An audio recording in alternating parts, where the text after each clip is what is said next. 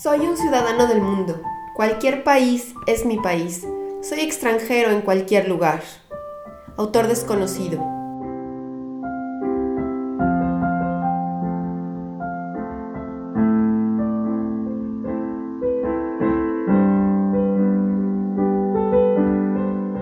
Mi nombre es Yamel. Hace tiempo soñé lo mismo que tú, conocer el mundo y vivir en otro país. Yo lo llevé a la práctica. Deja que te cuente todo lo que esto significa y prepárate para vivirlo plenamente. Ven conmigo a echar nuevas raíces.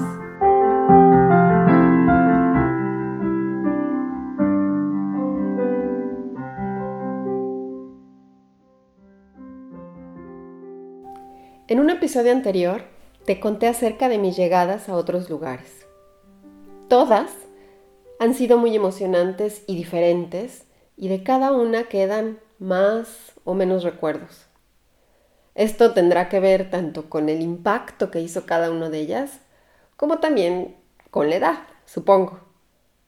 Lo que no te he contado es cómo sucedió mi llegada a Alemania. Ya había venido a Alemania un par de veces, siempre en invierno.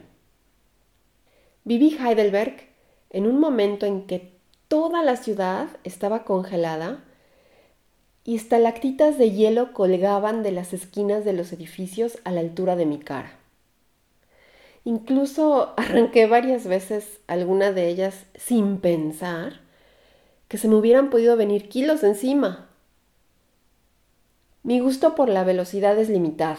Con mis súper inapropiadas botas con suela de piel, no podía caminar sin miedo a romperme de todo sentía los pies helados y húmedos. Húmedo. Esa es la palabra que estaba buscando. Aunque mi primer invierno lo acababa de vivir en Canadá, este se sentía diferente. Esta vez ya no se me paralizaron los riñones, pero era húmedo hasta las chanclas, como dicen en mi pueblo. Heidelberg en ese momento era una pista de patinaje. Había llovido y la temperatura había bajado repentinamente. Incluso hay un término para este acontecimiento que se conoce como Blitz Ice. Todo esto, aún así, me parecía una novedad. Y a pesar de lo encogida y tensa que estaba porque todo el tiempo sentía frío, lo disfrutaba mucho distraída con todo el ambiente a mi alrededor. Los colores, las curiosidades del mercadito de Navidad, que ya se acercaba, y el aroma de las almendras grapiñadas, así como el vino caliente y otras muchas cosas que aún no me decían nada. El primer pensamiento que tuve al llegar por primera vez a Karlsruhe, esta ciudad en la que ahora vivo fue, wow, qué pueblo tan moderno.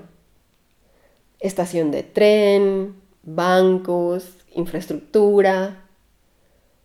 Llegando de una ciudad con un par de millones de habitantes a una con cientos de miles, parecía lógico. Ese mismo invierno me tocó ver congelado el lago del Parque del Castillo y fue muy especial mirar desde la torre a los niños que estaban patinando allí. Ya cuando llegué, pero a vivir a Karlsruhe, la sensación fue muy distinta. Los detalles de viaje se han desvanecido, pero el recuerdo que aún tengo muy vivo fue el de mi primer día viviendo aquí. Esta vez no estaba el suelo congelado, y no hacía tanto frío, pero había nevado. Así que calculo que habremos estado a unos mm, dos graditos bajo cero. Me levanté muy temprano, aunque como recuerdo que había ya mucha luz, no habré salido antes de las ocho. La nieve recién caída es un sueño. Iba a pie porque llegué a vivir en pleno centro. Pero ya entonces me enloquecía el tronido de la nieve fresca bajo mis botas paso tras paso. Puntual y con libro y mapa en mano, como nunca, decidí encontrarme con mi nuevo presente. Y así arranqué en busca de la escuela de alemán que ya tenía apartada.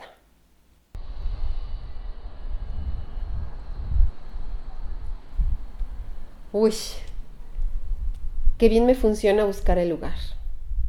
Llevo guantes, orejeras para que no me destruyan el peinado, abrigo. Pero más frío no podría ser con este atuendo. La calle huele a pan recién horneado, combinado con un aroma así como a bodega de charcutería, como a cajas húmedas. De vez en cuando escucho pasar el tranvía y el silbido de las vías en las curvas. Hay veces que arriba chispean y truenan los cables al contacto. Ya casi estoy llegando. A ver, a ver, ¿cómo se llamaba esta calle? Aquí tiene que estar en mi mapa. Hmm, qué raro, no está. Voy caminando a la siguiente calle. Hmm. ¿Qué no se llamaba igual? Ya. Increíble. El letrero también dice Einbahnstraße. ¿Se les habrán acabado los nombres? ¿O la creatividad a estos alemanes? Y tampoco está en mi mapa. Adivinen quién dio mil vueltas y llegó tarde. La mexicana recién llegada. Y cuando logré entrar al edificio que buscaba, porque la lógica de la numeración también es distinta, no entendí nada ni me entendía nadie. En ese preciso instante comprendí que para vivir aquí el inglés de maravilla del que presumía haber traído de Canadá no me serviría para mucho. Con pies y manos, y aunque no hacía mucho tiempo que había intentado aprender alemán en México, no podía decir ni pío. Finalmente, logré entrar al curso. Uf, todo ocurría en alemán. ¿Cómo describirlo? Me sentía como en una cápsula donde oía, pero no escuchaba. Observaba, mientras tanto, cada detalle y objeto del lugar. Lo que se volvía cada vez más alto era el volumen de mis pensamientos, que comentaban todo lo que ocurría en mi mente como si fuera un partido de fútbol. En algún momento entendí el número de la página en el libro y dos o tres cosas más como Wiederholen Sie bitte y cosas que repetía el profesor a cada rato. Me tomó un par de días entender que el primer día de mi curso no había sido mi problema la falta de creatividad de los alemanes para nombrar las calles, sino mi falta de vocabulario. Solté la carcajada en el salón de clases cuando comprendí que Einbahnstraße no era el nombre de la calle que estaba consultando, sino un letrero estándar, así, azul con blanco, como los letreros de las calles en Puebla, pero que significa calle de un solo sentido. Desafortunada o afortunadamente, no podía contarle a mis compañeros mi peripecia y seguro que habrán pensado que todos los mexicanos estamos locos. Seguí riéndome a solas varios días camino a la escuela reconociendo mi error. Esta fue la primera de las miles de peripecias y malentendidos que habría tenido después. Sin contar de las que yo no me enteré y todos los demás habrán estado riendo a mis espaldas. Este curso duraba toda la mañana. Y así como en Lost in Translation, hice mis primeros contactos. Como cada quien hablaba un idioma diferente, ruso, polaco, turco, solo podíamos comunicarnos con los cinco centavos de alemán que estábamos aprendiendo. Una dinámica increíble. Todos estaban activos al diccionario durante la conversación.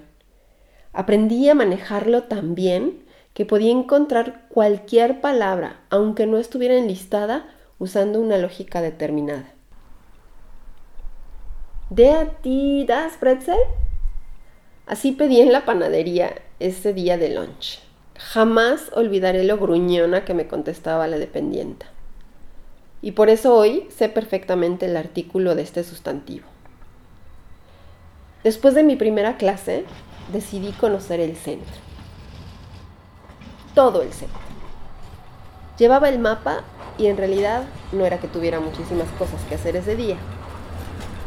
Entré a todas las tiendas y me metí a la bolsa todos los trípticos de las cosas que me interesaban. Miré y comparé miles de precios. Poco a poco creaba una sensación entre caro y barato aquí y en comparación a Canadá y a mi país. Se me terminó la calle principal en menos de 30 minutos netos. Obviamente no había puesto atención a la escala en mi mapa. En ese tiempo no se contaba con un navegador. Me fui de vuelta a casa. Esta vez no tenía los pies fríos, pero sentía que el día se me iba como agua y descubrí que me sentía cansada como si fuera de noche. Eso de no entender nada y estar concentrado todo el día es en realidad muy cansado. No podía hacer realmente nada sin ayuda. No sabía leer ni escribir, así que estuve consciente que era una analfabeta, aislada por completo de todo y de todos. Ni siquiera podía escuchar radio. Tampoco lo había en mi idioma. Ya me urgía poder comunicarme. Eso de estar perdido en la inmensidad no era para mí. Mi independencia y mi curiosidad estaban a punto de estallar a las pocas semanas. En el segundo en que estuve consciente de esta ignorancia, de este analfabetismo, decidí que mi prioridad era aprender este idioma. No importaba lo que tuviera que hacer para lograrlo, y tendría que ser muy pronto.